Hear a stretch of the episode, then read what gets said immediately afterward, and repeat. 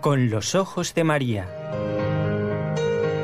El mundo, la actualidad, las preguntas más profundas sobre Dios y la vida humana en todas sus facetas necesitan ser mirados con los ojos serenos de la Virgen, la Madre de todos los hombres. Con los ojos de María, un programa de NSE Producciones para Radio Católica Mundial conducido por Nelly Álvarez. Damos la bienvenida a oyentes que nos escuchan desde lugares que ni imaginamos. Pero qué estupendo, ¿no? Que eh, a través de esta querida emisora podamos unirnos todos en la escucha de la palabra de Dios, de los consejos e inclusive de las consultas, ¿eh? como es el programa de hoy. Damos las gracias a quienes permiten que ustedes puedan escucharnos, que son nuestros compañeros técnicos. En Radio Católica Mundial está Jorge Graña, a quien le damos las gracias de nuevo. Y de aquí, lo estoy viendo con mis propios ojos, está Raúl García en el control del equipo NSE, que hace este programa desde la ciudad de Barcelona. Gracias, Raúl.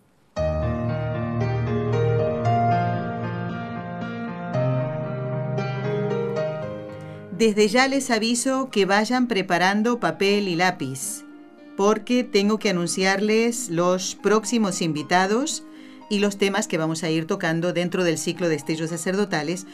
Eh, lo que sí no voy a poder decir, Padre Antonio, aunque usted lo está mirando, no podemos decir quién estará el viernes que viene. Qué bueno. Hoy es el programa del día 6 de junio, pero ya lo ve usted que Aquí es una, un, invitado muy querido por todos. Muy querido por eh. todos, sí, sí, sí, sí. bueno, también el padre Antonio Ruiz es muy querido por todos. Padre, ¿cómo se encuentra? ¿Qué tal? Muy bien, gracias a Dios y a la Virgen y contento de estar una vez más aquí con nuestros amigos de la radio. Y además respondiendo a estas consultas, padre, muy variadas, por cierto, pero sumamente interesantes. ¿eh? Así que, si le parece, pues ya comenzamos, padre. ¿eh? Pues con mucho gusto. Bueno, vamos a ver. Eh, había anunciado, yo dije en el último programa los nombres de los oyentes que tenían que prestar atención porque hoy sus dudas iban a ser respondidas. Nos escribió Adriana y dice, ¿sería tan amable de dedicar un programa a las Eucaristías y a saber la diferencia entre las misas perpetuas, las trinitarias y las gregorianas? Y ella agrega, no sé si haya más eh, pero en Internet no hay más información al respecto. Eh, padre, tenemos que hacer la advertencia de que en Internet hay material bueno y hay material del que hay que tener sumo cuidado de ni siquiera abrir esas páginas web. Hay bueno, hay, regular y hay alguno que está bastante confundido. Claro, exactamente. Bueno, pues Adriana eh, pues nos ha escrito porque ella pues no ha encontrado más información de la que buscaba entonces, ¿qué tenemos? Yo nunca había oído esto de las misas trinitarias. Padre, ¿qué le respondemos a Adriana? ¿Por dónde empezamos? A ver. Bueno, vamos a empezar por las perpetuas. Claro, cuando se hace una fundación perpetua de misas, lo que se está haciendo es una fundación, un, sobre todo es una capilla, un lugar, un ambiente donde se funda para que ahí siempre se celebre una misa por una intención, por la intención que sea.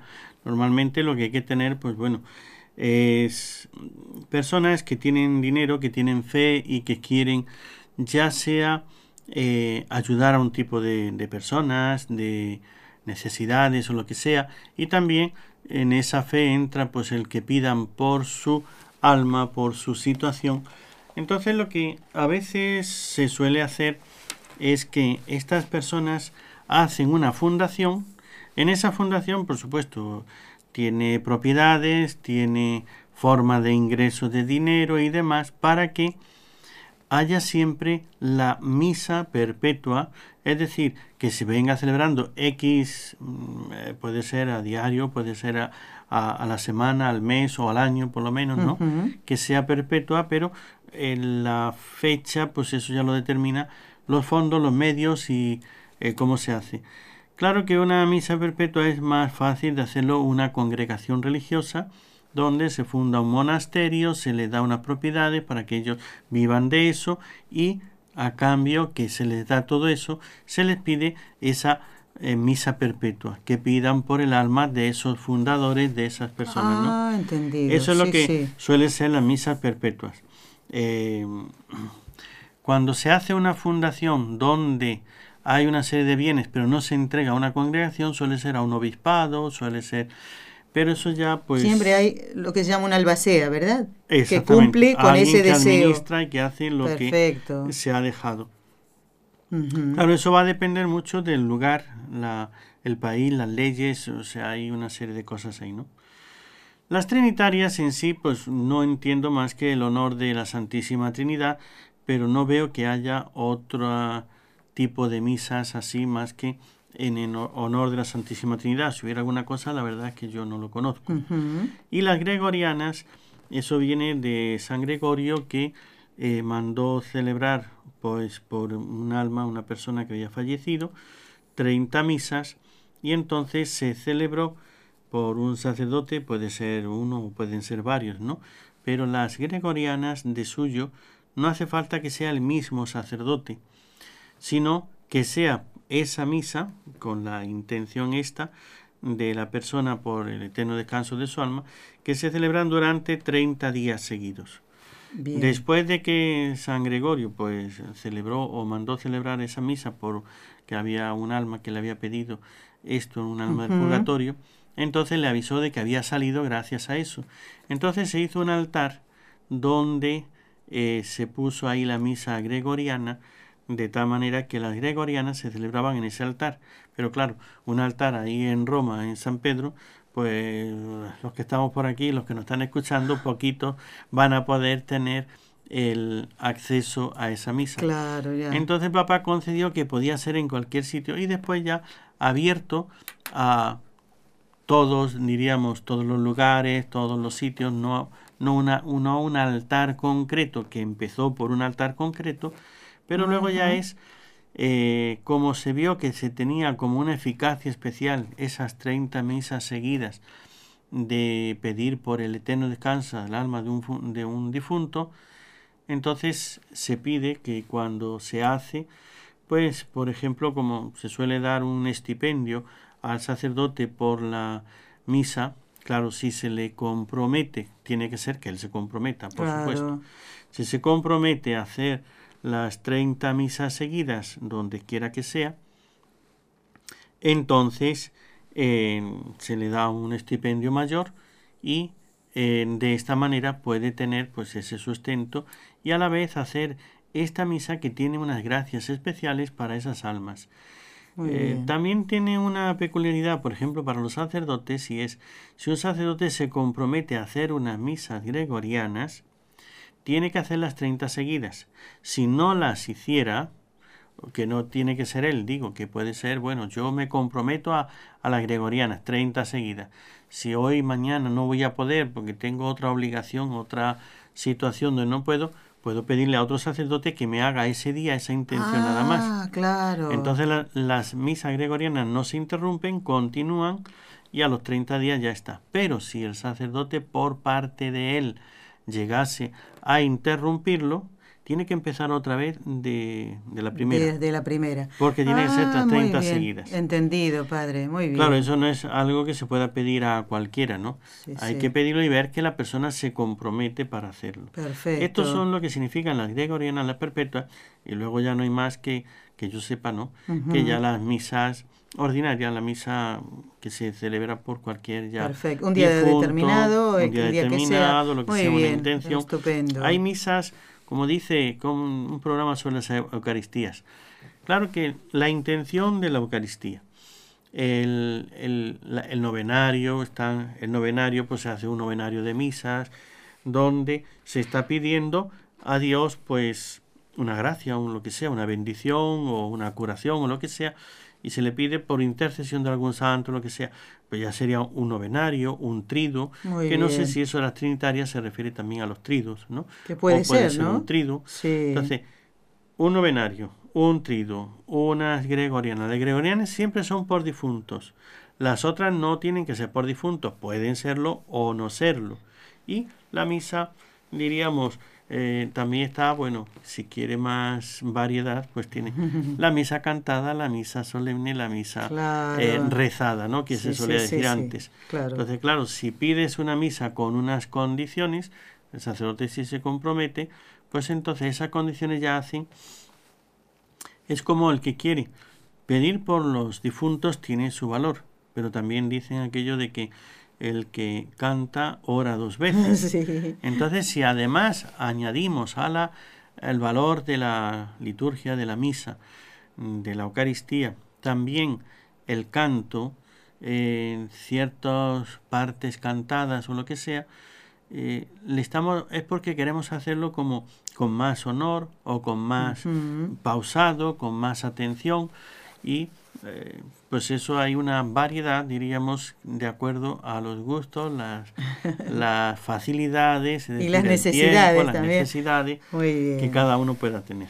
Perfecto, pues Adriana, mira qué explicación nos ha dado el Padre. Sabemos que la Santa Misa es una sola, que su valor es infinito, pero aquí estamos hablando de cantidades, de circunstancias. Pero la ¿eh? aplicación también depende de nosotros, no es claro. la misa tiene un valor infinito, pero la aplicación sí. también estas cosas influyen. Muy bien, pues perfecto. Mira Adriana, con tu consulta todo lo que ha salido ¿eh? en esta contestación.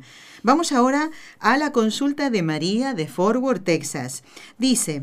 Mm, tal vez no sea tan importante, dice ella. Yo creo que sí, pero cada vez que rezo el Santo Rosario, al llegar a la letanía, aquí se refiere al enunciado dentro de la letanía, en la parte que dice Reina de los confesores, ruega por nosotros, ¿eh?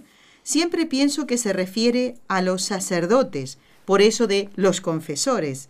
Eh, ¿Será así o es solo idea mía? Gracias por todo, María de Fort Worth, Texas. Así es, no es así, los confesores no se refiere a los sacerdotes. Se refiere, son los mártires, son aquellos que dan la vida por Cristo, han muerto en, persecución, en tormento, lo que sea, por defender la fe. Por ejemplo, San Ignacio de Antioquía. San Ignacio de Antioquía. Y tantos otros. De... Y tantos otros. Eh, bueno, San Esteban, el protomártir. Entonces, cualquier mártir, cualquier persona que ha dado la vida por Cristo, ya es eh, mártir. Pero resulta que hay algunos que son atormentados, que son eh, maltratados, pero por Cristo no llegan a dar la vida. Es decir, aquellos... No mueren, Padre, quiere no mueren en ese martirio. Morirán después de otra cosa, ¿no? Pero no por esa acción mm, persecutoria, vejatoria, dolorosa, que se le ha tenido. Aquellos que han dado, mm, diríamos, han servido a Cristo, han sido perseguidos por Cristo, pero luego no llegan a morir. Por ejemplo, tenemos el caso de el apóstol y evangelista San Juan. San Juan también, si todos los apóstoles fueron mártires menos San Juan, San Juan es confesor, y no porque sea sacerdote, que también lo era, ¿no? Era obispo y apóstol, entonces sí tenía el Espíritu Santo, sí perdonaba pecados, pero no se refiere a eso. Se refiere al que confiesa a Cristo con el sufrimiento, pero sin llegar hasta el martirio, sin dar la vida por Cristo. Estos son los confesores. Entonces la Iglesia considera, y la diríamos, eh, dentro de las dentro del cristianismo, no, me refiero a ah, la Iglesia y el cristianismo y los mm, cristianos más fervorosos consideran que estos confesores que han confesado, profesado, demostrado su fe y adhesión a Cristo sin llegar a morir, aunque porque no, el, hay veces que los perseguidores eh, más bien lo que buscan es la muerte del alma que la del cuerpo. Entonces, tratan, martirizan a una persona, pero sin que muera físicamente, porque lo que quieren es que reniegue de su fe. Claro. Esto eh, claro, tiene un valor delante de Dios tan grande que al principio del cristianismo a estos confesores los consideraban santos en vida. El que ya ha sufrido un martirio, entre comillas, sin llegar a morir, lo veían como un mártir vivo. Esto es lo que significa el confesor. Que confiesa la fe en Cristo. Confiesa la fe con, con el sufrimiento, con un martirio, por eso es un mártir vivo. Puede ser mujer, puede ser varón, puede ser sacerdote o no ser sacerdote. Claro. No se refiere a los confesores que hacen el sacramento de la, confesión, sino que confiesan con su sufrimiento su fe en Cristo. Padre, estoy recordando ahora a tantos confesores de la persecución religiosa en España.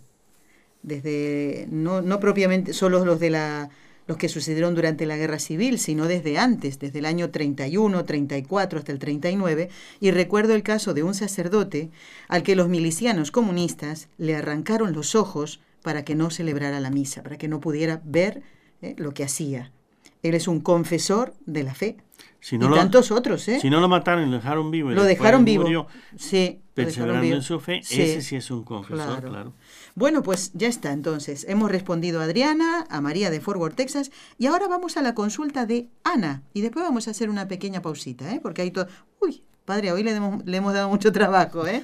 Bueno, Ana dice, ¿por qué uno tiene que pasar por el purgatorio cuando es el sacerdote quien no da la penitencia adecuada?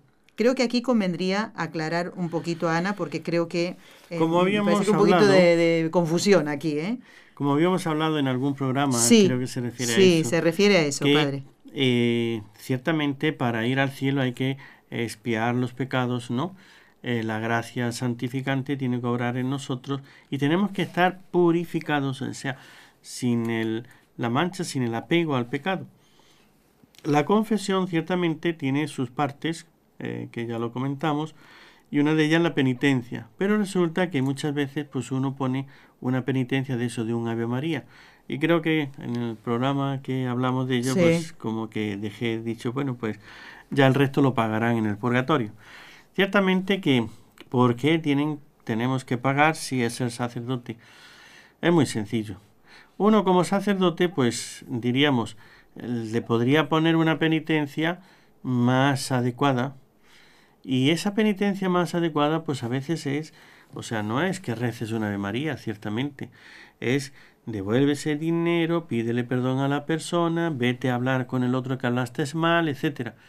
Pero hay veces que uno le pone una penitencia un poco más más arriba, le pone que regresa. Claro, una persona que está tan débil en la fe, que si le dices que rece un rosario y que pida perdón a la persona, ya nunca más viene a confesarse, entonces uno dice, ¿qué hacer, no? Claro. En vez de que aquí espíe bien su pecado, bueno, pues que lo haga en el purgatorio, pero que se salve, que es más importante Sí, sí. que no que, que salga lim- limpiecito para el cielo. Entonces, en ese caso, eh, empieza uno a rebajar. Si le pones una serie de oraciones y tú ves que ya la persona desaparece y nunca más viene y te evita, y si encima le, le oyes de- el comentario, ¿no? O que fulanito ha dicho que es que lo pone penitencia muy grande, y que por eso ya no. ¿Usted ha oído eso alguna vez, padre? Sí, sí, claro que lo he oído. Ah, amigo. Y además no penitencias tan grandes. Sí. Entonces, pues son Pues imagínese entonces con, con estos penitentes. Esos penitencia- penitentes débiles, donde eh, la iglesia pues va diciendo, bueno, para que se salven y demás. Entonces uno lo que hace, bueno, pues rebajo. Claro, yo desconozco a mis penitentes cuánto pueden, sobre todo si son de una vez, de una pasada. Si son fijos, ya uno sabe con quién trata y va más o menos ajustando o lo que sea. Por eso es que yo también comenté en aquel programa que eh, cada uno puede pedirle al sacerdote que le aumente. Que le aumente, es verdad, usted lo dijo. Entonces, el hecho de que ponga poco y que después tenga que pagar en el purgatorio, a veces se debe precisamente por los otros penitentes y porque uno no es Dios como para saber qué es lo que puede aguantar esta persona, entonces hay que ir. Cuando ya uno, si uno como dice ella, bueno, y uno pues, si no tiene la culpa, muy bien, búscate, la solución es búscate un confesor eh, fijo, con ese confesor puedes decirle, mire, no, esto yo quiero hacer más penitencia, quiero hacerlo así, y que entonces entre los dos vayan viendo cuánto es la penitencia que yo hago, la que puedo hacer y la que merecería de hacer. De esa manera, ciertamente uno podrá, eh, digámoslo así, hacer una, perso- una penitencia más adecuada al estado de su alma. Perfecto, muy bien. Bueno, padre, vamos a hacer ahora la pausa prometida y enseguida seguimos contestando las consultas.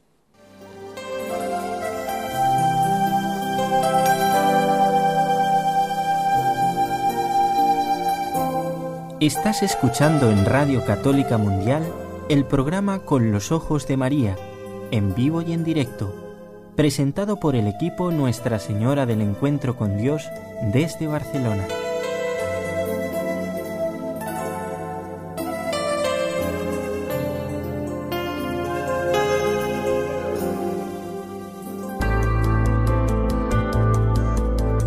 ¿Quieres escribirnos ahora mismo?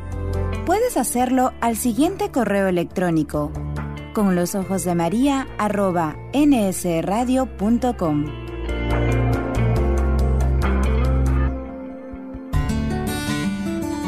Intención de oración del Papa Francisco para el mes de junio.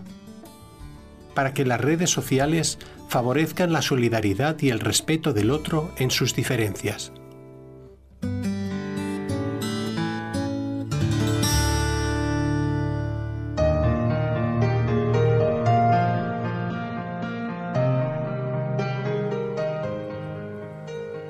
Bueno, recordarles que no tienen que perderse el programa del viernes que viene. Nuestro invitado, sorpresa, es muy querido por todos ustedes y va a haber dos sorpresas ese día, ¿eh?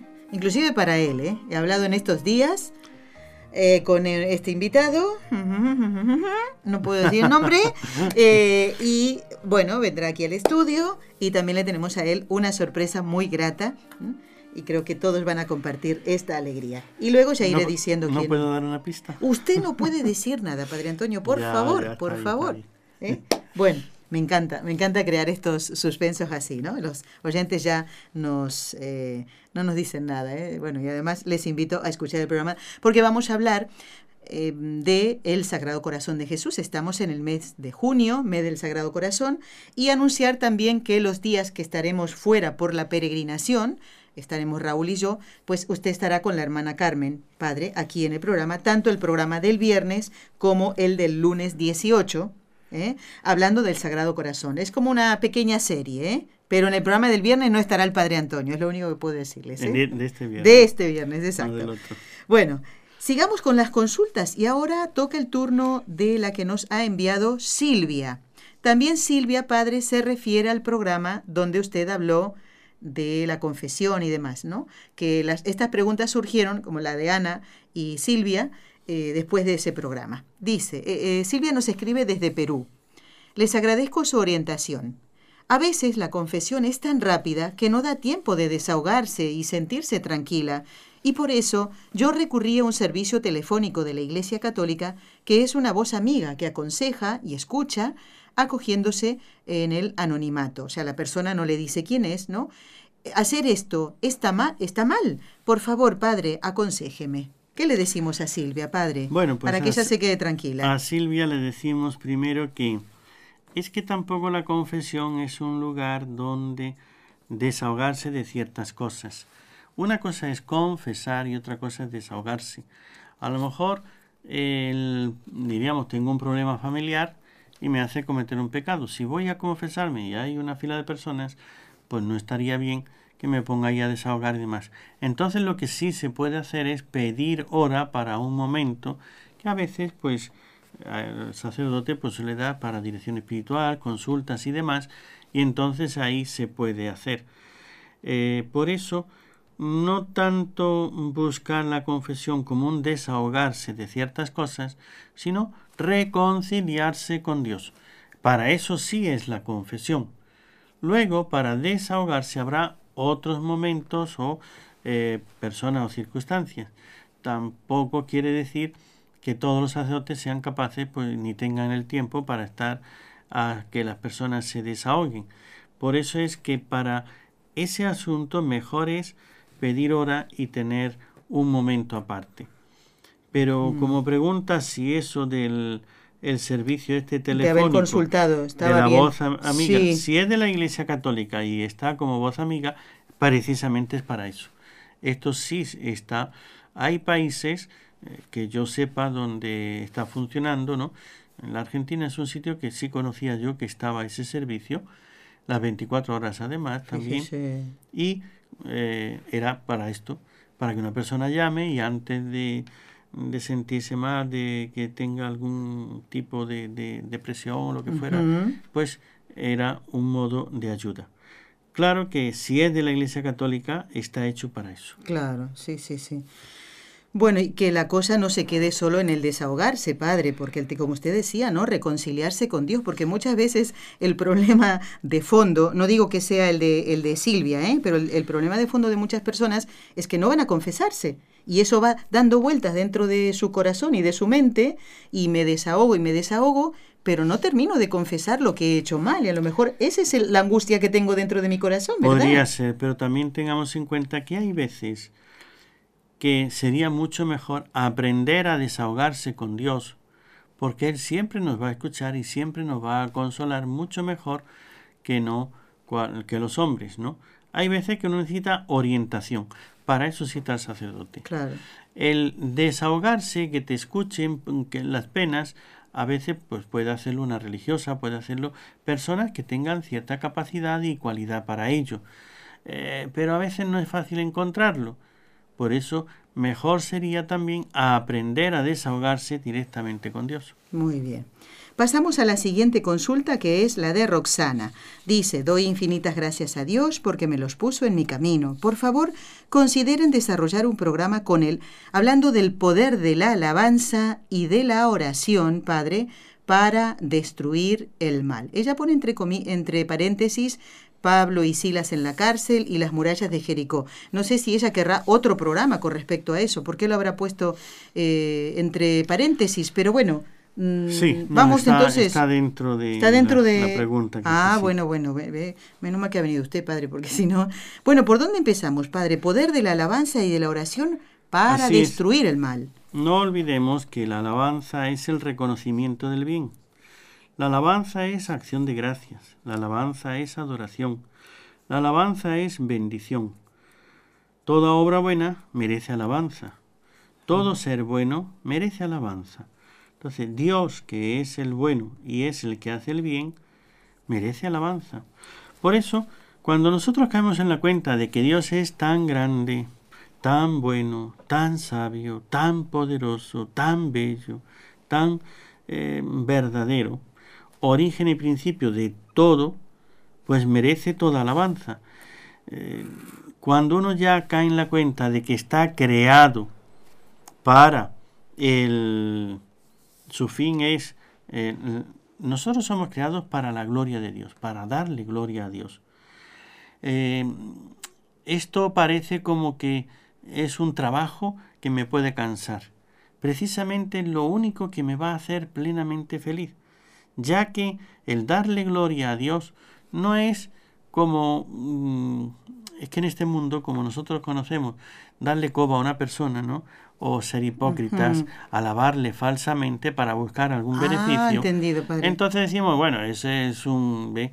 anda buscando algún favor, etcétera. Sí. No, reconocer. Adulando, uno anda a- adulando todo el tiempo, sí. Cuando uno anda adulando, pues eso está mal, a los demás les sienta muy mal, a la persona pues a veces le, le ciega, ¿no? Y le engaña y uno mismo pues comete pecado y demás. Pero es que nuestra, la- la- toda la creación está hecha para la gloria de Dios. Y si la gloria de Dios es reconocer el bien, cuanto más bien yo reconozca, es decir, descubra, observe, contemple, a mí me va a hacer mayor bien.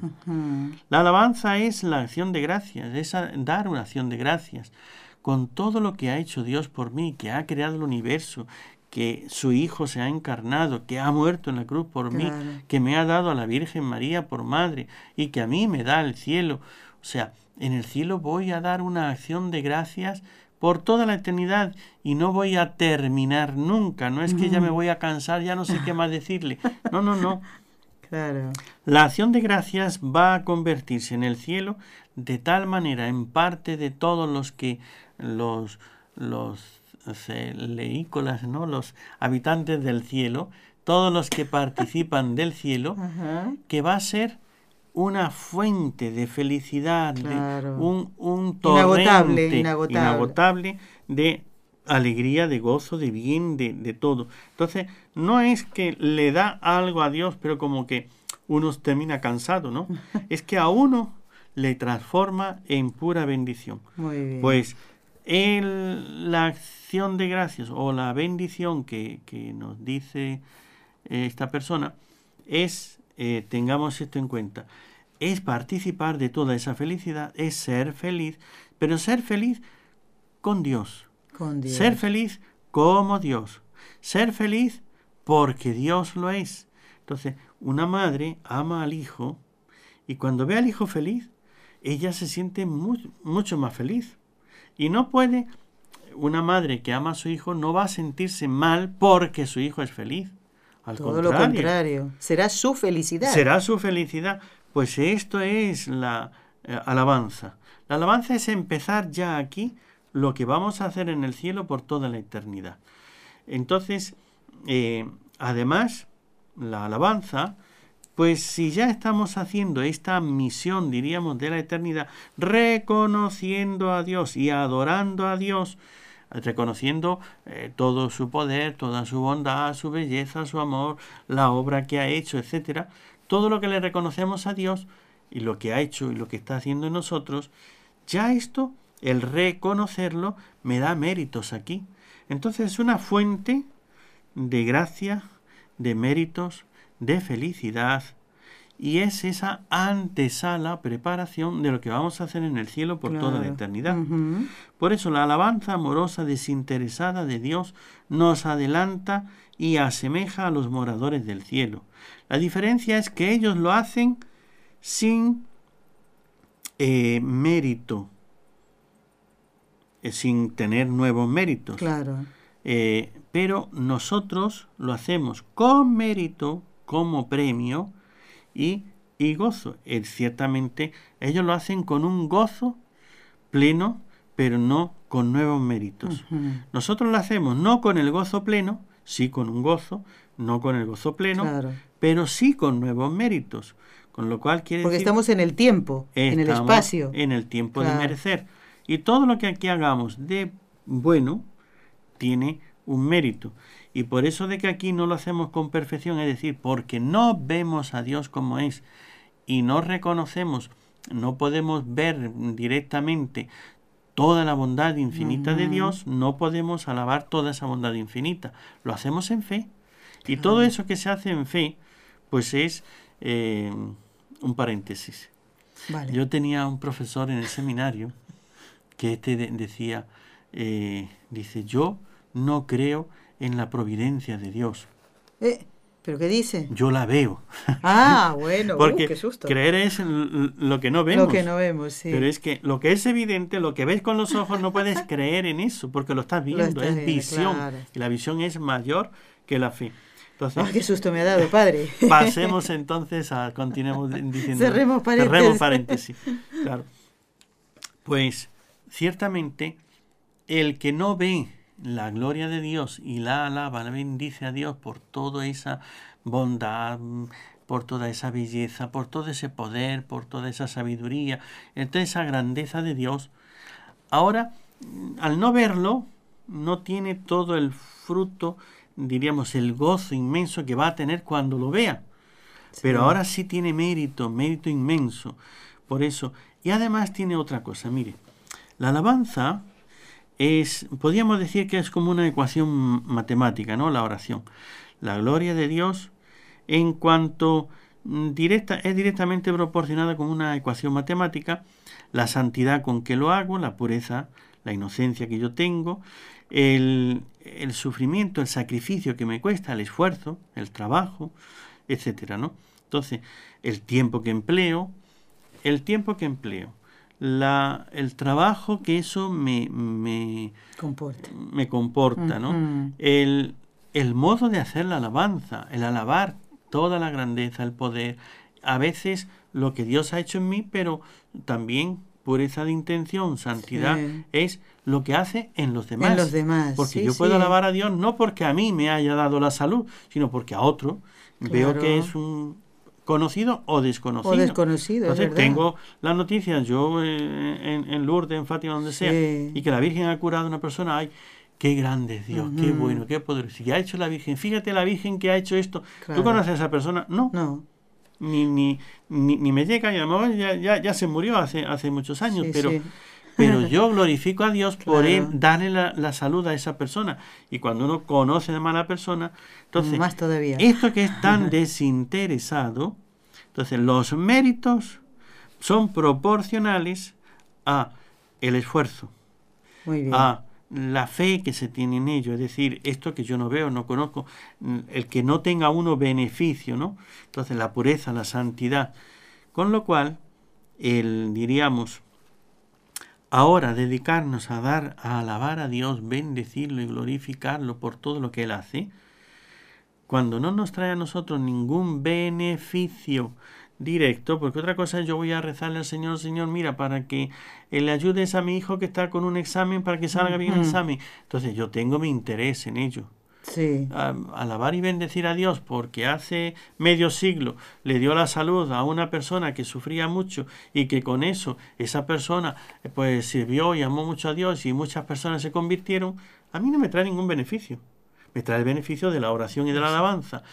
Eso, al ver Dios que es tan desinteresado y que es verdadera alabanza, porque es pura alabanza, ya que solamente es la gloria de Dios, Claro. sin, sin otro eh, sí, beneficio sí. o provecho Sí. propio. Eso nos pasa, Padre, cuando leemos la vida de los santos. Exactamente. Entonces es que sentimos un gozo y ese santo pues ya, ya está en el cielo, ya está canonizado y todo, pero sentimos al, al leer esas palabras de su vida, eh, eh, circunstancias de su vida, pues alabamos también a Dios. Y entonces es cuando Dios ve la sinceridad, la verdad de esto. Y como ya es un adelanto, diría un anticipo del cielo, los moradores del cielo tienen una capacidad de interceder enorme. Claro. Al ser amigos de Dios, lo que le piden a Dios, si Él, ese santo, hizo todo por Dios, ¿cómo Dios va a dejar de hacer algo por Él? Exacto. Entonces por eso es en esa unión, a veces la alabanza consigue mucho más que tantas peticiones. Sí. Porque pedimos y eso como que el corazón se vuelve un poco... Como egoísta, Padre, un poquito egoísta. Tengamos en cuenta que a veces pedimos y como que se juega incluso la fe.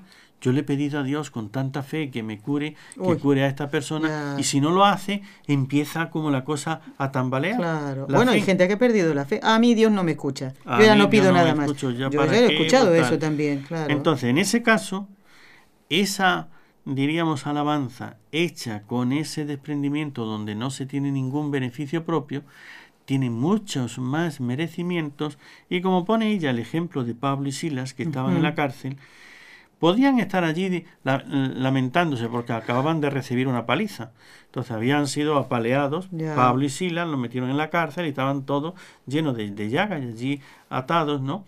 Y- Pero en vez de ponerse a maldecir a aquellos que le han pegado, ni a pedirle al Señor, sácanos de aquí, Señor, Sí, que nos sí, morimos. sí. Lo que hicieron, empezar a alabar a Dios, cantar cantos y, y esa alegría y ese gozo. Y entonces vino aquel terremoto, se a- abrieron las puertas y el, y el carcelero pues iba a suicidarse Claro. porque si se escapaban los, los presos, a él le pedían cuentas y él era el que tenía que, Que morir. que, que morir por claro. ellos. Entonces, y Pablo dijo, no, eh, cu- cuidado, no te hagas daño, que estamos todos aquí, no nos hemos ido. Y entra y se los encuentra allí, dice, y entonces se los llevó a su casa, los curó y le pidió el bautismo. Pues mire todo el bien que hizo esa alabanza de. Pablo y Silas. La conversión de- del carcelero y de toda De su, su familia, familia, claro. y, y le abrió la, la puerta. Es decir, como si tú alabas a Dios con todo el corazón, pero de esa, esa sinceridad como Pablo y Silas, entonces Dios como que eh, no se deja ganar en generosidad. Es así. y si sí. yo estoy sufriendo una situación y yo estoy en una, en una desgracia, en un problema, en una situación eh, conflictiva, entonces eh, no pensemos que, que Dios es el que busca su alabanza y no le importan los demás. Al contrario, se va a volcar mucho más en socorrer a esa persona. Pensemos el, esta pureza, ¿no? El ejemplo este de Pablo y Silas, Santa Teresita del Niño Jesús, que decía que ella estaba dispuesta incluso a sufrir sin que Dios lo supiera, ¿no? Para la gloria de Dios. Si pudiera yo a tener algún sufrimiento escondido que Dios no lo viese, yo lo haría por Dios, Claro. y aunque Él nunca se enterase, ¿no? Pero ¿cómo no se va a enterar? Por amor, ¿no? Claro que es imposible Es que Dios no imposible vea, que no ¿no? lo sepa y no lo vea, claro. Eso se llama pureza. Y claro, Dios no se deja ganar en generosidad. Y por eso con estos santos actúa obras, cosas maravillosas y Dios da bendiciones especiales. Eh, diríamos, otra razón podríamos decir, eh, si Dios es tan grande, el reconocerlo, que lo que Él es, a nosotros nos hace verdaderos delante de Él. Entonces, una persona que está en la verdad participa de la verdad. Entonces, la alabanza y que Dios es el digno de toda alabanza, eh, diríamos, nos hace ser lo que somos y realmente ponernos en nuestro sitio. Es la mayor, diríamos, entre las oraciones está lo más alto porque es la mejor de las oraciones porque es la oración del cielo. Y todo esto que nos ha comentado, Padre, es que uno siente un gozo espiritual y eso destruye el mal que puede haber en nuestro corazón, ¿no? Porque decía... Eso que no lo he comentado, lo que usted acaba de decir, pero es que a veces venimos con cargado de problemas claro. y ya nuestra psicología, nuestro... tiende la psique ya, ya a agotarse. A veces, si nosotros eh, diésemos más acción de gracia, más bendición y alabanza a Dios, nos curaríamos de muchos, problemas, psicológicos y depresivos y todas esas cosas. Nos sentiríamos tan diferente después de una buena sesión de alabanza y bendición a Dios que sería para nosotros una buena cura. Padre, antes de rezar las tres Ave Marías, vamos a responder a esta mm, eh, consulta de una oyente de Barquisimeto, en Venezuela, que nos dice, ella se llama Yelitza, en mi comunidad, el diácono, el jueves santo, fíjese que ella se ha guardado todo esto durante este tiempo, ya pasó la Semana Santa, colocó en el monumento solo el copón vacío y nos dijo, Dios está en todas partes y allí nos invitó a adorar a Dios y orar en el monumento, pero sin el Señor estar, eh, estando allí, ¿no? Sin el Señor estar allí. ¿Esto está bien? Pregunta la oyente de Barquisimeto. Pues yo le diría, hay cosas inexplicables. Y esta es, una de ellas. Esta es una de esas cosas inexplicables, ¿no? O sea, eh, el, si el jueves santo es el día de la Eucaristía, ponerme un copón vacío sin la Eucaristía es como eh, pero si yo es a Jesús en la Eucaristía a quien voy hoy a, a honrar, a, adorar, ¿no? ¿Por qué no me lo pone? La respuesta sería, habría que preguntarle al diácono por qué lo hizo, ¿no? Ciertamente, eh, si, también podría haber alguna, por excusarlo, ¿no? De alguna manera, yo pensaba, digo, ¿qué, ¿qué podrá haberle llevado al diácono a hacer eso?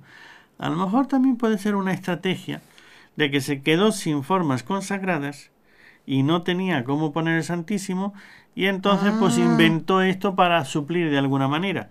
Entonces, claro, pero sabe usted que esto confunde. Eso para, para tratar de justificarlo, ¿no?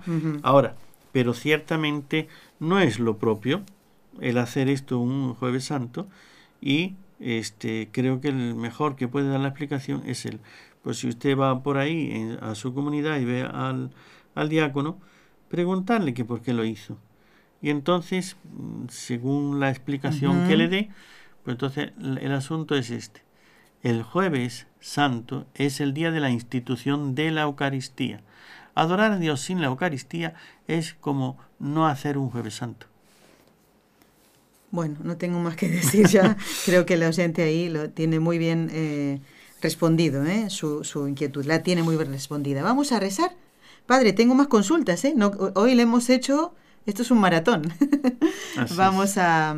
Y después tengo otra también, otra mm, consultita eh, de otra oyente, que no lo dije porque no es una consulta especialmente, pero creo que responderle a una oyente de Cuba, ¿eh? creo que le ayudará. Bueno, mm, yo creo que nadie, nadie eh, ha dejado de enterarse de lo que ha ocurrido en Guatemala. El domingo pasado eh, entró en erupción el volcán de fuego en ese país. Hay mm, departamentos muy castigados como Escuintla, Chimaltenango, Zacatepeque, creo que lo dije bien, y han sido evacuadas miles de personas, eh, ya casi, bueno, podríamos decir 100 muertos, muchos heridos, casi dos millones de afectados por esto. Es que esto, ¿quién se salva de esto, Padre? Vamos a encomendar a, a los que están haciendo las tareas de rescate eh, y, otras tareas que, que, no son del agrado, de, de como estar mm, identificando los cadáveres y tantas otras cosas, ¿no? Tal vez consolando a las familias que han perdido seres queridos, los sacerdotes eh, que están allí trabajando también, ¿eh? las eh, ONGs que pueden estar trabajando allí y tantos otros que van a poner su hombro, ¿eh? que son a lo mejor del pueblo y dicen, aquí estoy, ¿para qué me necesitan? Pues vamos a encomendarlos a todos con el rezo de estas tres Ave Marías, Padre. Y por supuesto, por los sacerdotes, por su santificación. En el nombre del Padre, y del Hijo, y del Espíritu Santo. Amén. Dios te salve María, llena eres de gracia, el Señor es contigo. Bendita tú eres entre todas las mujeres y bendito es el fruto de tu vientre Jesús. Santa María, Madre de Dios, ruega por nosotros pecadores, ahora y en la hora de nuestra muerte. Amén. Dios te salve María, llena eres de gracia, el Señor es contigo. Bendita tú eres entre todas las mujeres y bendito es el fruto de tu vientre Jesús. Santa María, Madre de Dios, ruega por nosotros pecadores, ahora y en la hora de nuestra muerte. Amén. Dios te salve María, llena eres de gracia, el Señor es contigo. Bendita tú eres entre todas las mujeres y bendito es el fruto de tu vientre Jesús. Santa María, Madre de Dios, ruega por nosotros pecadores, ahora y en la hora de nuestra muerte. Amén. Ave María Purísima. Sin pecado fe. Bueno, Padre, nos queda poquito tiempo. Quiero aprovecharlo muy bien. Y ahora para que usted nos ayude respondiendo a las consultas de Margarita de Sacramento. Dice, ¿Por qué en estos últimos años ya no se usa besar la mano de nuestros sacerdotes? Qué bonito, con qué cariño lo dice. Yo recuerdo que cuando era niña y aún mayor ya, en mi pueblo, en México, en Jalisco, sí acostumbrábamos siempre besarles la mano, era una forma de respeto que se ha perdido en, en, estos últimos tiempos, o por lo menos aquí, dice en la parroquia donde nosotros asistimos, no lo hacen las personas. Y dice, por lo tanto, nosotros tampoco, claro, ¿no? Para no salirse de lo general, ¿no? Yo quisiera saber si esto está bien o es algo que debemos recuperar nuevamente, el beso en la mano. Yo le, yo le digo a Margarita que yo al Padre Antonio no, porque lo estoy viendo todos los días. ¿eh? Eh, el saludo es, buenos días, Padre, ¿cómo está? Venga, vamos a, a grabar venga al estudio del radio, es todo lo que le puedo decir. Pero si me encuentro con un sacerdote que hace tiempo que no veo, yo le beso la mano. Ciertamente, eh, usted misma, eh, ella, Margarita, ya lo ha dicho, ¿no? Es porque se ha perdido el respeto. Claro que por un lado se le ha perdido, por otro lado también ellos lo han hecho perder. Entonces cuando ya el sacerdote empieza, no, tutéame, háblame de tú, etcétera, como que él se va rebajando. A veces eh, está bien poner no una altura demasiado elevada, ¿no? Como que no es ahí un ser de otro mundo el sacerdote, pero también está mal eh, tan abajo, tan abajo que demasiada familiaridad que no que se perdió todo respeto, porque eh, ciertamente el sacerdote no es un hombre común, es un representante de Dios. Además, un hombre común no tiene el poder de perdonar los pecados, cosa que solamente el sacerdote tiene. Además, el hecho de besarle la mano es porque esas manos están consagradas, no es porque sea sacerdote, no es por la persona, es por la consagración. Entonces, cuando se le besaban las manos al sacerdote, cuando se le besa, hay personas que todavía lo hacen, ¿no? Yo a veces pues, voy por ahí, hay personas que se acercan y que lo hacen, ¿no? En distintos lugares. Entonces, los que sí tienen más fe, la fe más viva, y ven que están tratando con un hombre de Dios, que esa persona representa a Dios y que esas manos son consagradas y tocan a Dios, entonces es cuestión de fe. Como la fe en la que se está perdiendo, pues el respeto y la fe van como paralelos. Si se pierde la fe, pierdes el respeto por la persona. Si pierdes el respeto, la fe también se enfría. Es como que una cosa va con la otra. Entonces, cuando ya se pierde la fe a nivel general, como vemos hoy en muchos sitios, entonces todo, está el sacerdote que, bueno, es que yo no soy más que los demás, etcétera.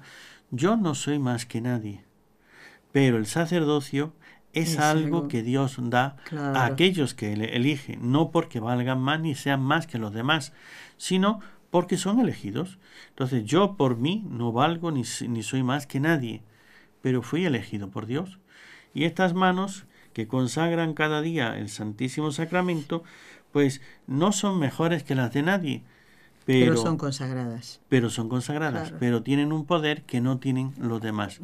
Y cuando una persona se acerca con fe y devoción, con esa fe y respeto, y ve que estas manos están consagradas, entonces presta, eh, diríamos, una veneración especial a todo lo que toca a Dios. Pues cuando se tiene fe, entonces se entiende fácilmente el por qué ese respeto de besarle la mano al sacerdote. Bueno, Margarita, yo diría que puedes empezar ya esta campaña de recuperación de este gesto, ¿verdad? ¿Eh? también tiene que verlo con los sacerdotes. También tiene que, verlo, claro que sí, sí. Bueno, la segunda pregunta que ella hace dice, ¿qué significa besarle la mano a los padrinos? Y si eso debemos recuperarlo, porque ya no se usa. Yo es la primera vez que oigo esto. Esto puede ser una costumbre más bien local, ¿no? Zonal. Ella dice que es de, México. Por eso. aunque ahora vive en Estados Unidos, claro. Puede ser que sea de allí, de esa zona. Entonces es lo mismo, el respeto y también a los padrinos porque tienen algo, eh, diríamos, de suyo antes se hablaba de que el padrino tiene un parentesco espiritual y por eso es por lo que se hacía el mostrarle la besarle la mano, mostrarle una señal de respeto por ese parentesco espiritual. Pero ya esto es más local. Hay otros sitios donde no se tiene o no se ha tenido nunca esta costumbre. Bueno, padre, el, lo otro que quería comentarle en estos, si usted cree que en dos minutos lo puede contar, dos y medio, pongámosle, ah, ¿eh? el de María Josefa de Santa Clara en Cuba. Ella dice que usted había contado la historia de un hombre que se ausentó 20 años de su casa y aceptó tres consejos como pago. ¿eh? Yo en usted con los ojos de María no lo contó esto. Mm, no lo recuerdo. No, no, no, porque si no yo me acordaría, ya lo, hubiera contado, Si lo he contado en algún retiro, lo he contado en alguna misa, o sea que por ahí sí, pero siga. No, bueno, esto, ella dice que quería copiar. ella que no, no preguntaba nada, dice, pude copiar casi todo, pero me faltó el final. ¿Y cuál es el final de esa historia? Tendría que contarla usted entera, porque todos. Pues mire, brevemente un señor que se, que tiene una pobreza, se marcha a trabajar y se marchó, estuvo 20 años, a los 20 años decide regresar a su casa y buscar a su esposa que la había dejado allí. Entonces el, el, el jefe que porque él le, dijo, bueno, es que para no gastarme y no perder la paga de estos años, pues entonces guarde usted el dinero y al final cuando me vaya usted me lo da. Y el jefe dijo que muy bien. Entonces cuando ya llegó el día le pidió al jefe pues que le devolviera el dinero porque se iba a marchar. Entonces el jefe le dijo, ¿quieres tres consejos o el dinero? Entonces lo pensó muy bien y dijo, prefiero los tres consejos. Entonces el jefe le dio tres consejos y era que no tomara el camino más fácil porque a veces hay complicaciones. Eh, que cuando tenga una situación difícil que no eh, consulte, que no que no tome decisiones inmediatas, sino que primero lo piense, que lo consulte con la almohada, que se lo tome así. Y la otra no me acuerdo cuál era. Ah. Este eran, estas son una, una es por lo del camino, lo otro es, no sé qué, no me acuerdo cuál era la otra, y, y esta tercera de no tomar decisiones. Y le dio tres panes, uno para el camino, uno, como era, tres, tres panes, uno para el camino, otro, eh, no sé qué también tiene que hacer con padre, ese pan. Padre, padre, y, y el tercero era para que se lo comiera cuando llegara a su casa con su familia. Entonces él salió de viaje. Entonces unas personas dijeron, ¿a dónde vas? Voy a tal sitio. Y dice, por aquí hay un, camino que acorta, mejor que es, un atajo y llegarás antes. Entonces se acordó del consejo, no tomes los atajos. Y entonces siguió por el camino real. Cuando llegó a una posada, pues en la posada le contaron que a otras personas que habían pasado por ese camino lo habían asaltado. Entonces llegó al lugar donde estaba. Y en el lugar encontró allí a Encontró. ya se, va tengo que cortar, padre. Pero no pensaba que era tan largo la historia. Claro, encontró a su esposa, se comieron el pan y dentro tenía todo el, sueldo que le había pagado este hombre. Wow, mire, esta historia le comprometo a que lo Pero cuente. es más larga. Sí, no, no, no, a que lo cuente bien, padre, para que María Josefa ¿eh? pueda eh, tenerlo todo anotadito, ¿eh? porque es una historia que también a mí me interesa. Padre Antonio, su bendición rapidito para todos El nosotros. Señor esté con vosotros. Y con tu espíritu. La bendición de Dios Todopoderoso, Padre, Hijo y Espíritu Santo, descienda sobre vosotros y permanezca siempre. Amén. Los esperamos el próximo viernes. Sorpresa para todos. No se lo pierdan en Con los Ojos de María. Muchas gracias.